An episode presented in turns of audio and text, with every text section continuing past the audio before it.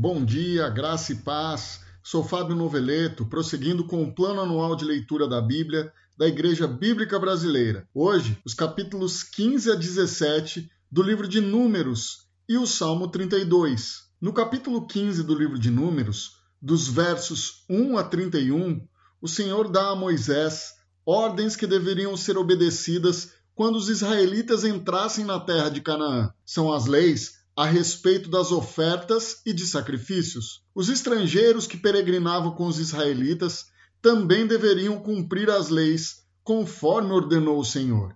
Vamos ler o verso 15. Os israelitas de nascimento e os estrangeiros são iguais diante do Senhor e estão sujeitos aos mesmos decretos da comunidade. Essa é uma lei permanente para vocês, a ser cumprida de geração em geração. Se algum mandamento fosse desobedecido por ignorância, o Senhor também instrui a oferecer sacrifícios quanto a isso. Conforme o verso 28, o sacerdote a sacrificará a fim de fazer expiação pelo culpado diante do Senhor, e ele será perdoado. Dos versos 32 a 36, um homem não respeitou a guarda do sábado.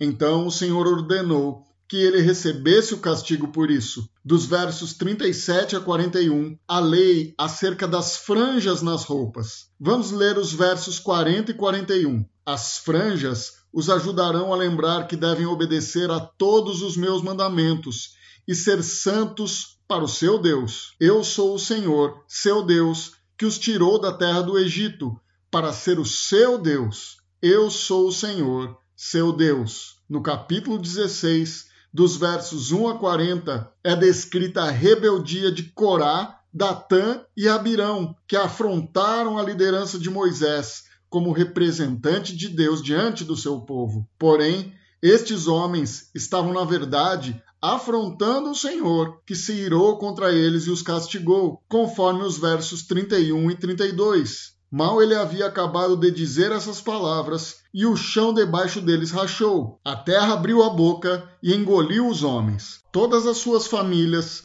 todos os seus seguidores e tudo o que possuíam. Logo no dia seguinte, ocorre um novo tumulto, mas Arão salva o povo. Os israelitas murmuravam contra Moisés e contra Arão pelo ocorrido, e o Senhor tem o desejo de destruir o povo e lança uma praga sobre eles. Moisés pede que Arão interceda pelo pecado do povo, jogando incenso nas brasas e oferecendo sacrifício para conseguir o perdão. Vamos ler o verso 48. Colocou-se entre os mortos e os vivos, e a praga cessou. Avançando ao capítulo 17, o Senhor diz a Moisés para que chame um chefe de cada tribo e pede para que cada um traga uma vara para que seja escrito o nome de cada um deles sendo o total de doze varas, uma para cada tribo. Arão representava a tribo de Levi, e vemos o porquê disso no verso 5. A vara daquele que eu escolher florescerá, e eu acabarei de vez com a murmuração e as queixas dos israelitas contra vocês. Na vara de Arão brotou botões, flores e amêndoas maduras. Então o Senhor pede a Moisés que coloque a vara de Arão em frente à arca da aliança, servindo de aviso para os rebeldes, para que não reclamem. Seguindo agora, resumidamente, ao Salmo 32, que assim como o Salmo 51, o rei Davi registra importantes lições da vida sobre o pecado,